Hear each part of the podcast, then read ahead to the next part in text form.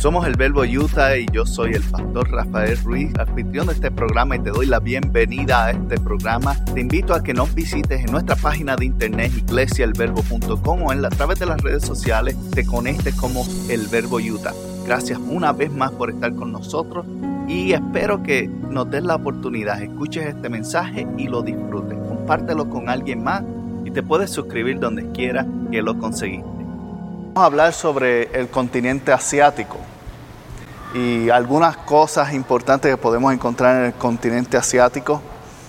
Eh, parte del continente asiático está, hay muchos países, pero de los más conocidos está Rusia, está China, está Mongolia, está Vietnam, está los, dos Coreas, Japón y todas estas naciones que están en el área este del planeta. Y muchos de estos tienen grandes pedazos de tierra. China es uno de los, de los países más grandes del mundo. Rusia es uno de los países más grandes del mundo. Tiene mucho espacio de tierra dividido por diferentes formas. Y en ese pedazo de tierra, China pues, es uno de los continentes, es uno de los países que tiene más personas en el mundo. Y Rusia es uno de los lugares del mundo que tiene más terreno sin tanta gente, porque la gran mayoría está cerca de la Artántica y entonces está congelado. Muchas áreas congeladas de Rusia, hace mucho frío en esa área. Y para comenzar hoy a hablar y entrar en cuáles son los retos y situaciones que podemos estar orando en esos países, quiero comenzar con el Salmo 89.11. Y el Salmo 89.11 dice, Tuyo es el cielo y tuya es la tierra. Tú fundaste el mundo y todo lo que lo contiene. ¿Cuántos creemos eso? El Señor es el que creó la tierra, los cielos y todo le pertenece. Y parte de lo que hizo el Señor cuando creó al ser humano es darle autoridad sobre todo lo que está en la tierra, recursos naturales, eh, diferentes tipos de fuentes, las riquezas, las cosas que hay. Le dio poderío sobre todo. Y, parte de lo que el humano se ha hecho y ha puesto a hacer es a dañar esos recursos. Por diferentes cosas, diferentes formas. Ah, hemos, hemos dañado los recursos con exceso de basura, tóxicos. Y uno de los problemas principales que tiene esta zona del mundo realmente es la polución. ¿Y qué es la polución? La polución es cuando hay diferentes cosas, químicos que están afectando el ambiente. Y parte de los productos o de, de, los resultados de lo que ha sido el avance y el modernismo mientras hemos avanzado en los últimos 200 años, ni siquiera ha sido tanto tiempo, aproximadamente 200 años, con la modernización, la industrialización y la automatización, que es donde aparecen las fábricas y las factorías y comienzan a producir cosas al por mayor o, rápidamente. Eso creó, aparte de una conveniencia para el mundo, creó varios diferentes retos. Por ejemplo, eliminó empleos para otros. Cuando se supone que ayudar a tener más trabajo, eliminó empleos porque automatizaron todo. Y hoy día aún más, cuando ya tú no siquiera tienes una persona que te, cobre en una caja registradora, tú tienes que cobrarte tú mismo usando una máquina. Y asimismo muchas cosas se han automatizado y no se sorprendan que ya mismo los restaurantes van a ser así también. Tú llegas, apretas un botón y te sale la pizza a la mesa. así como eran los Jackson, ¿cuántos recuerdan esas caricaturas? Todo eso se está volviendo realidad.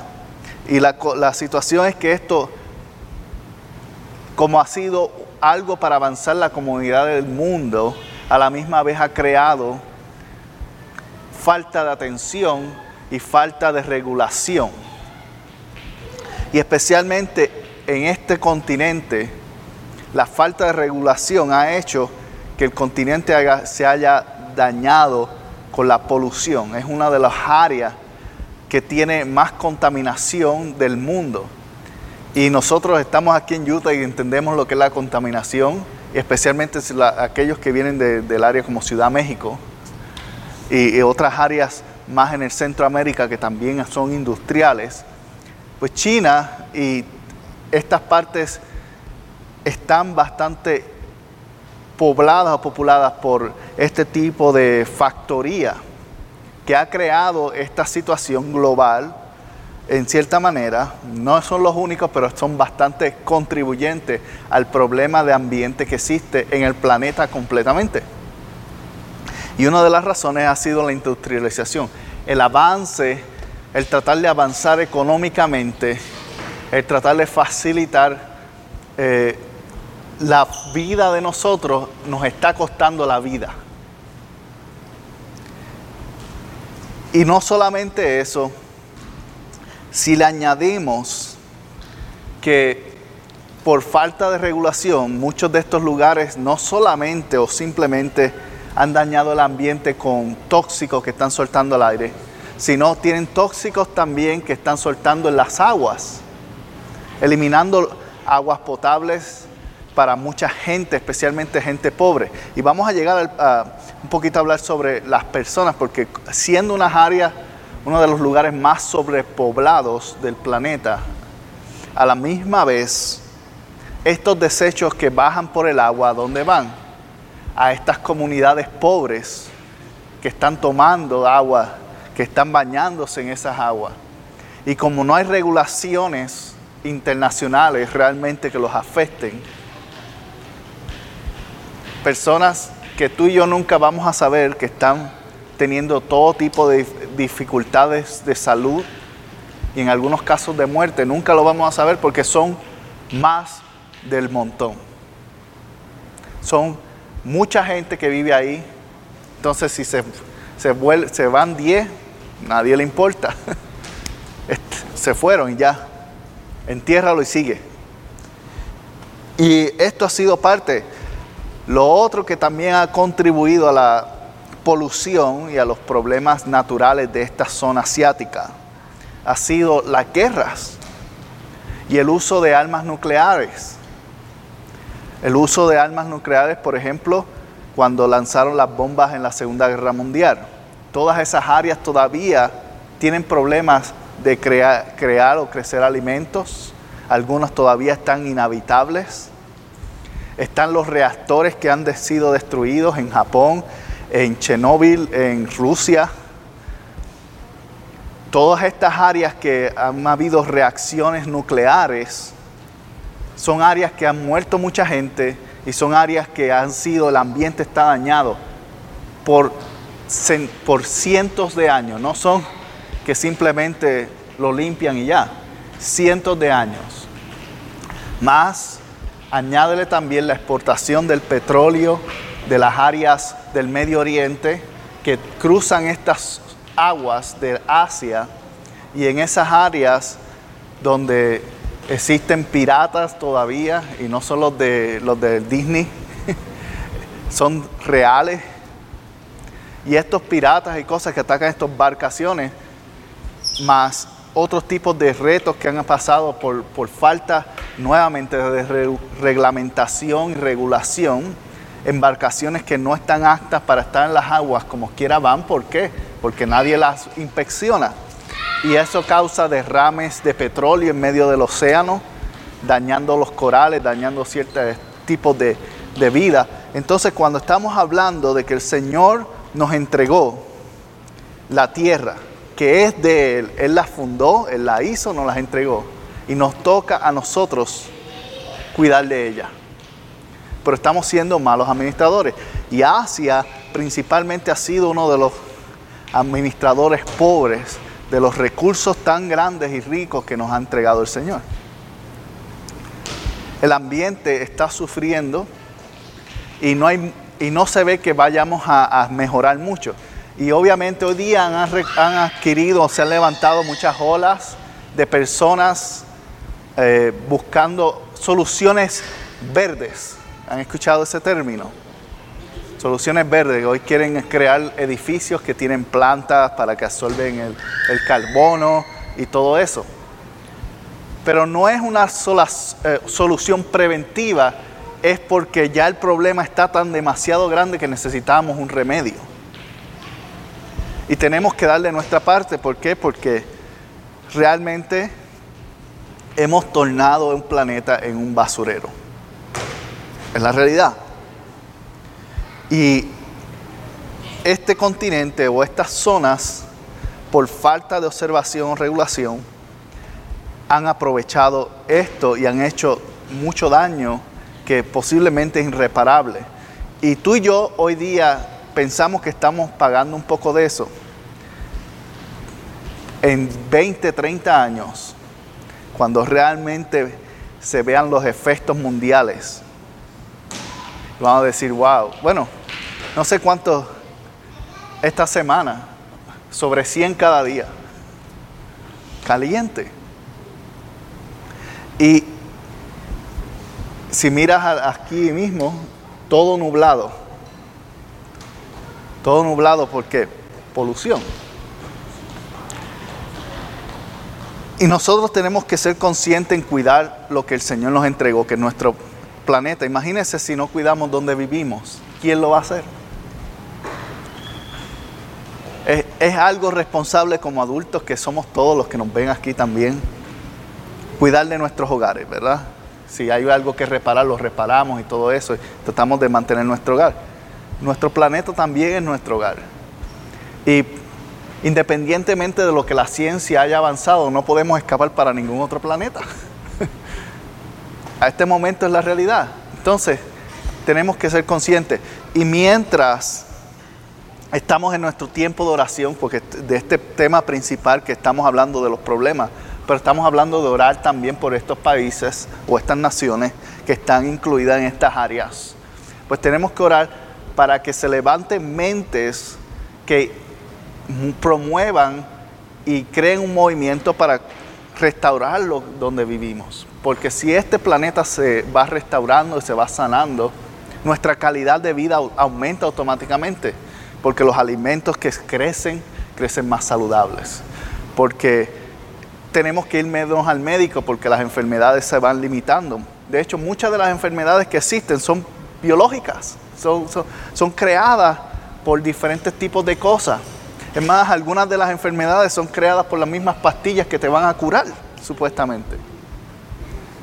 Y entonces, cuando estamos hablando de esto, tenemos que entender que Dios creó algo maravilloso con un gran sistema de autosoporte que nosotros hemos ido dañando. Pero si los recuperamos, podemos comenzar a recuperar también muchas cosas, incluyendo nuestra salud.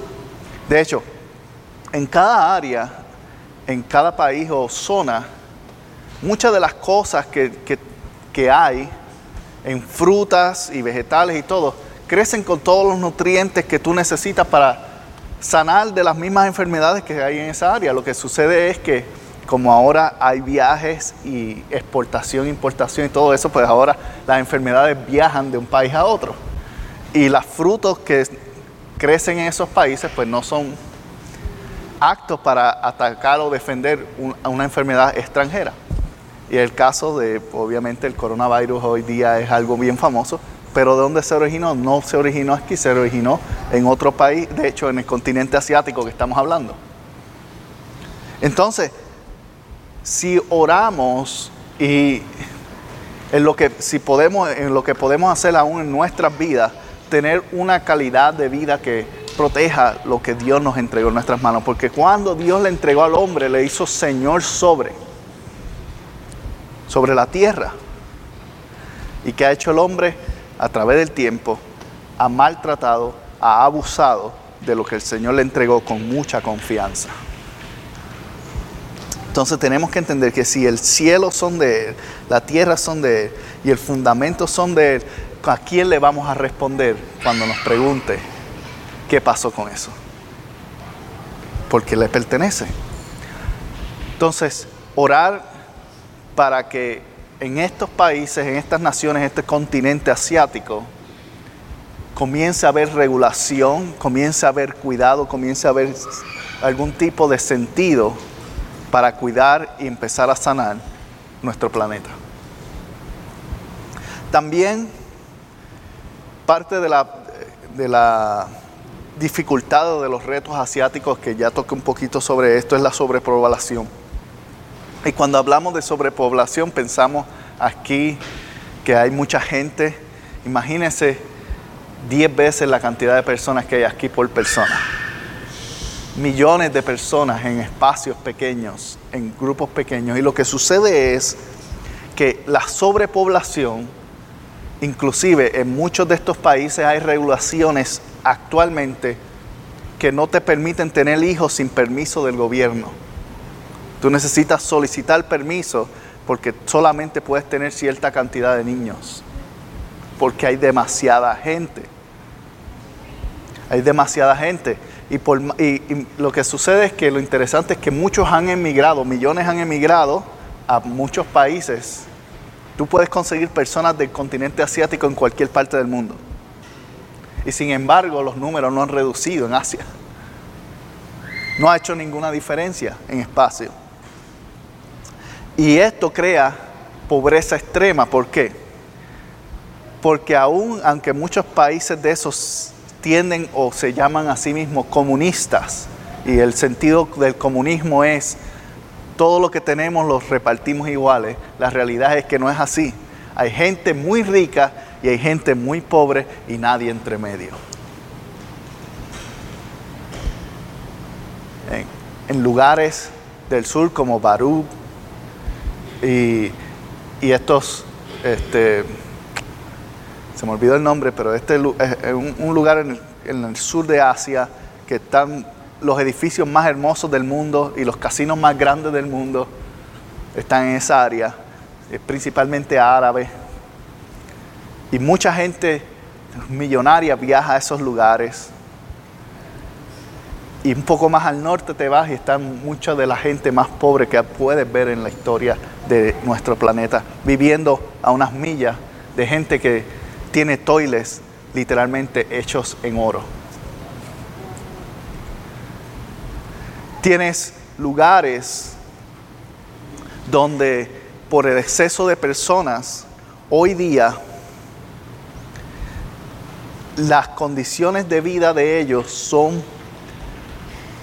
casi 20, bueno, 20 no, 80 a 100 años atrasados a lo que está el mundo moderno, que no han visto una tableta en su vida, que no saben lo que es el internet o un televisor. ¿Por qué? Porque están tan aisladas de la sociedad. Y a propósito, en muchos de esos lugares a propósito. ¿Para qué? Para mantener un control social. Y esto causa también otro tipo de restricciones sociales que dividen las zonas en grupos que todavía hoy día podemos distinguir como nobles, plebeyos, así le llamábamos a, nosotros en los 1800, 1700, pero todavía ese tipo de estado continúa siendo en esas áreas. Lo que pasa es que tiene otros nombres. Pero hay personas y hay lugares que no están aceptados todavía entrar. Si tú no te vistes o caminas o te mueves o tienes este tipo de, de formas, no puedes entrar a esta ciudad, por ejemplo. Porque está limitada, hay restricciones sociales para prevenir los problemas sociales según ellos. Pero realmente es para crear una línea de que aquí estamos los que tenemos y allá están los que no tienen. Tan sencillo como eso. Entonces, esto ha creado también a la misma vez retos en estas áreas asiáticas para alcanzar y llegar a estos lugares y para ayudarlos a salir de esos lugares. No sé si me explico. Estamos hablando hace unas semanas en Latinoamérica que hay muchos problemas en cuestión de cuando tú comienzas un trabajo, es rara vez subir de, de puesto. Estás ahí por el resto de tu vida, a menos que tengas alguien, una mano amiga, que es tu amigo y te dé el puesto más alto. Pero por tus méritos es bien raro subir. En estos lugares, tan siquiera está ese tipo de oportunidad. Este tipo de oportunidad es más, tú eres una pieza reemplazable en una factoría. Tú llegas aquí, te pagamos no el mínimo, sino lo que nosotros dictamos que vale tu trabajo. Y muchas veces es al centavo del dólar. En otras palabras, el sueldo que ganamos nosotros aquí en una semana de trabajo allá les toma un año o más. Y tienen que trabajar todos en la familia para simplemente poder vivir una vida de pobre para poder vivir una vida de pobre tienen que trabajar todos. Y el sistema está diseñado de tal manera que los mantiene en esa zona sin crecimiento o sin oportunidades. Y para la iglesia es importante en lo que podamos servir y orar. Tenemos que orar porque mira lo que el Señor nos promete. Proverbios 19, 17. Dice, servir al pobre es hacerle un préstamo al Señor. Dios pagará esas buenas acciones. ¿Qué nos está queriendo decir? Que si tenemos la oportunidad de servir a aquel que la necesita, tenemos que hacerlo. Porque estás haciendo algo para un hijo o una hija de Dios, alguien, una creación de Dios, para alguien que Dios le importa. Y aun cuando han habido este tipo de dificultades socioeconómicas en estos lugares y exceso de personas, siguen siendo gente que Dios ama y quiere rescatar para su vida. Pero, ¿qué es lo que ha contado para que esto suceda de esta manera? Y uno de los problemas principales, como estaba hablando de las regulamentaciones, es la falta de supervisión gubernamental. ¿Y a qué me refiero con esto? No me refiero que el gobierno no esté siendo no supervise a la gente. Me refiero que no hay nadie que supervise el gobierno. Y podemos decir que en nuestros países hay corrupción. La hay, es cierto. Aún aquí la hay. Pero si tú en una logras crear o traer un grupo de personas que creen presión democrática, tú puedes hacer que haya un cambio, aunque sea mínimo. Eso no pasa en esos lugares. No hay nadie que pueda venir un juez decirle a, alguien te encontramos culpable de esto, ¿no? No hay la supervisión sobre la gente que está arriba es bien mínima. En otras palabras, ellos pueden hacer exactamente como quieren. Y su palabra es la última. principalmente esto se ve mucho en países tipo dictatorios, que hay en esta área, hay muchos. Hay muchos países que principalmente se encargan en manipular la información que la gente recibe. Por ejemplo, aquí en los Estados Unidos tenemos la bendición, y digo que es una bendición de que tú te puedes quejar y nadie te va a hacer nada. Allá en muchos lugares de eso, tú te quejas de, alguien del gobierno y terminas preso. Preso político, sin derecho a abogado, sin derecho a nada, porque no hay derechos.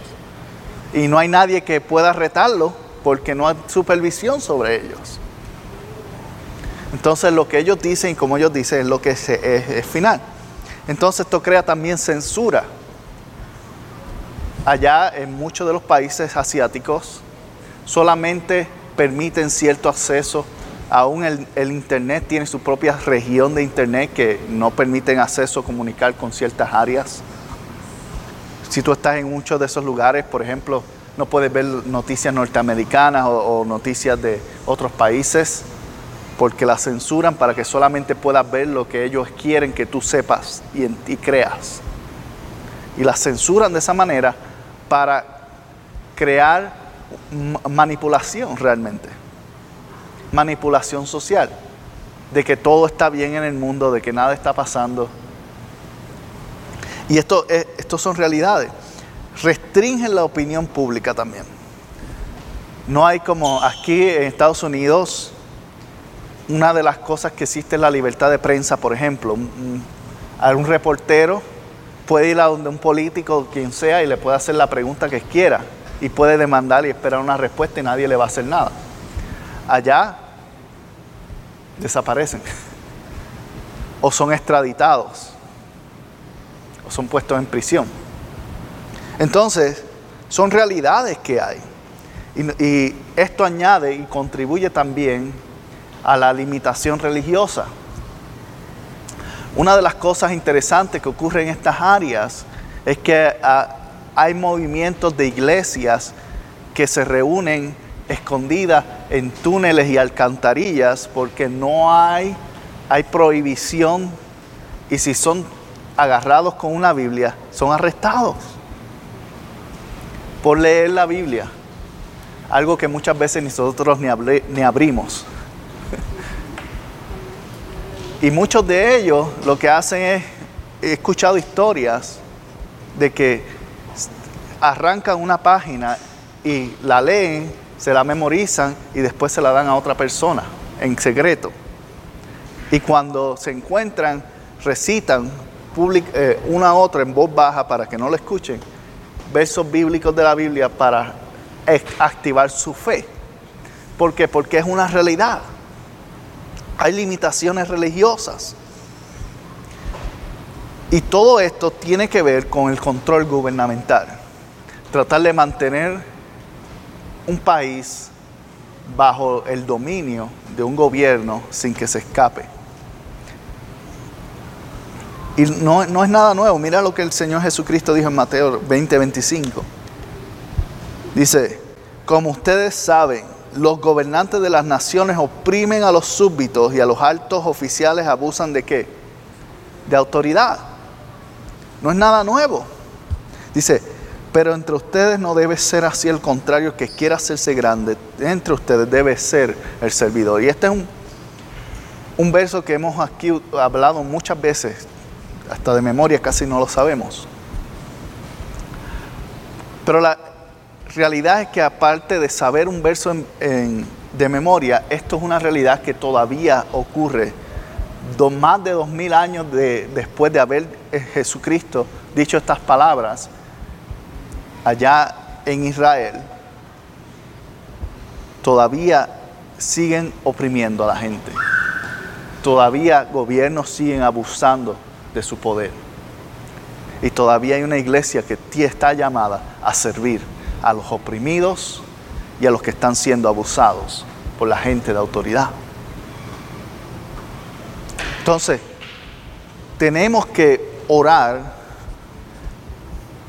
para que haya más libertad, y no necesariamente digo libertad democrática, sino que haya un despertar en el sentido de que aun si las ideas, ideales políticos no cambian, que el corazón de la gente detrás de la política cambie para, en vez de servirse a sí mismo, sirvan al pueblo que les dio la confianza de estar ahí.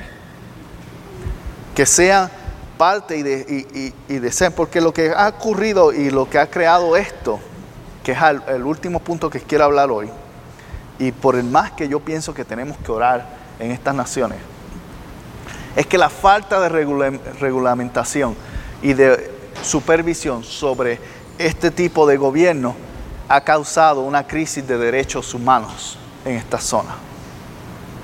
Y cuando hablamos de derechos humanos, ¿Qué son los derechos humanos? Pues para nosotros pensamos en la constitución también, tal vez, que podemos expresar nuestra religión, a los que les gustan las armas las pueden portar, que tenemos libertad de prensa, de expresión y todo eso. Pero esos no son derechos humanos, esos son simplemente las ideales de las personas que fundaron este país. ¿Qué es derechos humanos? Los derechos humanos tienen que ver con igualdad, tiene que ver con lo que cada uno de nosotros necesitamos o, o deberíamos tener para mantener nuestra dignidad como persona. Y cuando hablamos de dignidad, todo se basa en eso. ¿Qué, qué, qué hace sentir a una persona digna en la vida?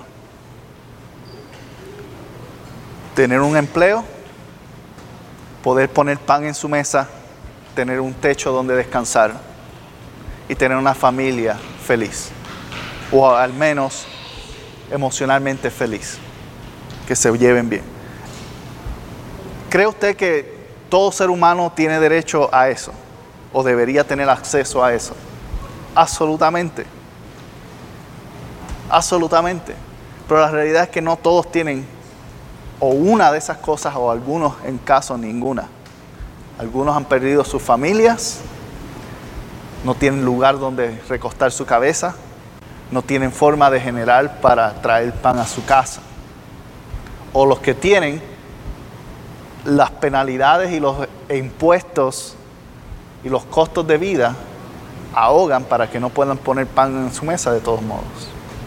Y esto ha traído varias cosas, especialmente en esta área. Uno ha sido los abusos laborales. Y aquí obviamente hay muchas leyes, entonces es difícil entender eso, pero abusos laborales tiene que ver con el espacio en el cual no hay un derecho que te proteja a ti para mantener un empleo. Tan pronto pierdes utilidad, estás fuera. Cuando no estás viviendo según lo que ellos están deseando, estás fuera. Muchas de esas factorías trabajan 18 o 20 horas y le pagan dos centavos. No hay una reglamentación, nuevamente regulamentación y reglamento sobre empleos de niños. Hay niños que trabajan desde los 4 o 5 años en estos lugares, que están haciendo las camisetas y las tenis que cargamos. Este, factorías en Indonesia, Malasia, China, todas estas marcas que pagamos a veces 200, 300 dólares por una camiseta, a ellos les costa 3 centavos, 4 centavos, y de esos 4 centavos le pagan medio centavo al empleado. Y es la realidad que existe porque no hay regulamentación, no hay personas, entonces crea abuso. ¿Por qué? Porque la gente está tan pobre que va a hacerlo como sea. Y es parte del, del trabajo social. El mantener la gente pobre crea que la gente pobre haga lo que sea necesario para traer comida a su casa. Por ende, pueden abusar de esos empleados. ¿Por qué? Porque lo van a hacer como sea porque necesitan eso. Necesitan el trabajo. Pero aún más allá, no solamente está eso, también hay esclavos. Esta es una de las zonas que tiene mm, la mayor cantidad de esclavos actuales en el mundo. No se llaman así. No los reconocen así o, o no se demuestran. Pero hay mucha gente que son esclavos. Eh, de hecho, hay niños que son vendidos a personas porque las familias pobres no tienen más. Entonces se lo venden a alguna factoría y ese niño es propiedad de esa factoría para trabajar creando productos. Y ese niño la única paga que tiene es un plato de comida al final del día. Porque como es propiedad y no hay regulación que diga no puedes tener esclavos, es legal. Bueno, en cierto sentido. Entonces, hay personas como tus niños o tus nietos hoy día que están en un lugar encerrado, que no pueden salir, que se levantan a trabajar y se acuestan con un plato de comida al final del día. Y si ese es el resto de su vida hasta el momento que los suelten o se mueran, porque son propiedad. Y tenemos que orar por esto, para que haya libertad en estos lugares, para que se cree un espíritu de, no sé, de conciencia, honestamente, de que al final de todos tenemos que cuidar unos por los otros, tenemos que tener el deseo de ayudarnos unos a los otros, de prosperar mutuamente. Y de esa forma no se hace, pero ¿por qué la gente y el mundo lo ha ignorado a, todo esto? Porque podemos decir, pero ¿por qué Estados Unidos no se ha metido ahí a, cambiar eso? Primero que nada, porque le tiene miedo a, los chinos y, y todo eso. Pero segundo, y a Rusia. Pero segundo, es porque no les conviene a los ricos. Porque ¿quién se está lucrando? La gente que tiene poder allá, la gente que tiene poder aquí. Porque ¿a quién nos venden los productos a nosotros? Y a diferentes partes del mundo. ¿Y quién se lucran ellos? ¿Por qué? Porque lo compran, digamos, el, lo venden a 20 centavos. El, el que está entre medio lo vende a 30 dólares y el que está entre medio lo vende a 200. Y aquí cuando termina en la tienda, tú lo ves luego y dices, mira, tiene 50% de descuento, me va a salir en 100, en 100 dólares. Todavía sigue siendo un 10 mil por ciento de ganancia. Que si simplemente fuese más equitativo, no hubiera extrema pobreza en estos países y hubiese realmente una igualdad de derechos humanos y sociales entre ciertos grupos de personas, incluyendo a nosotros que terminamos siendo los consumidores. Pero la realidad es que mientras sea barato o sostenible, no me importa cómo se pasó. No me importa de dónde viene ni cómo se hizo. Lo que me importa es que lo conseguí a un precio razonable. Y esa mentalidad es la que ha creado esta crisis por cientos de años en esta zona. Y continuará haciéndolo hasta que haya un cambio.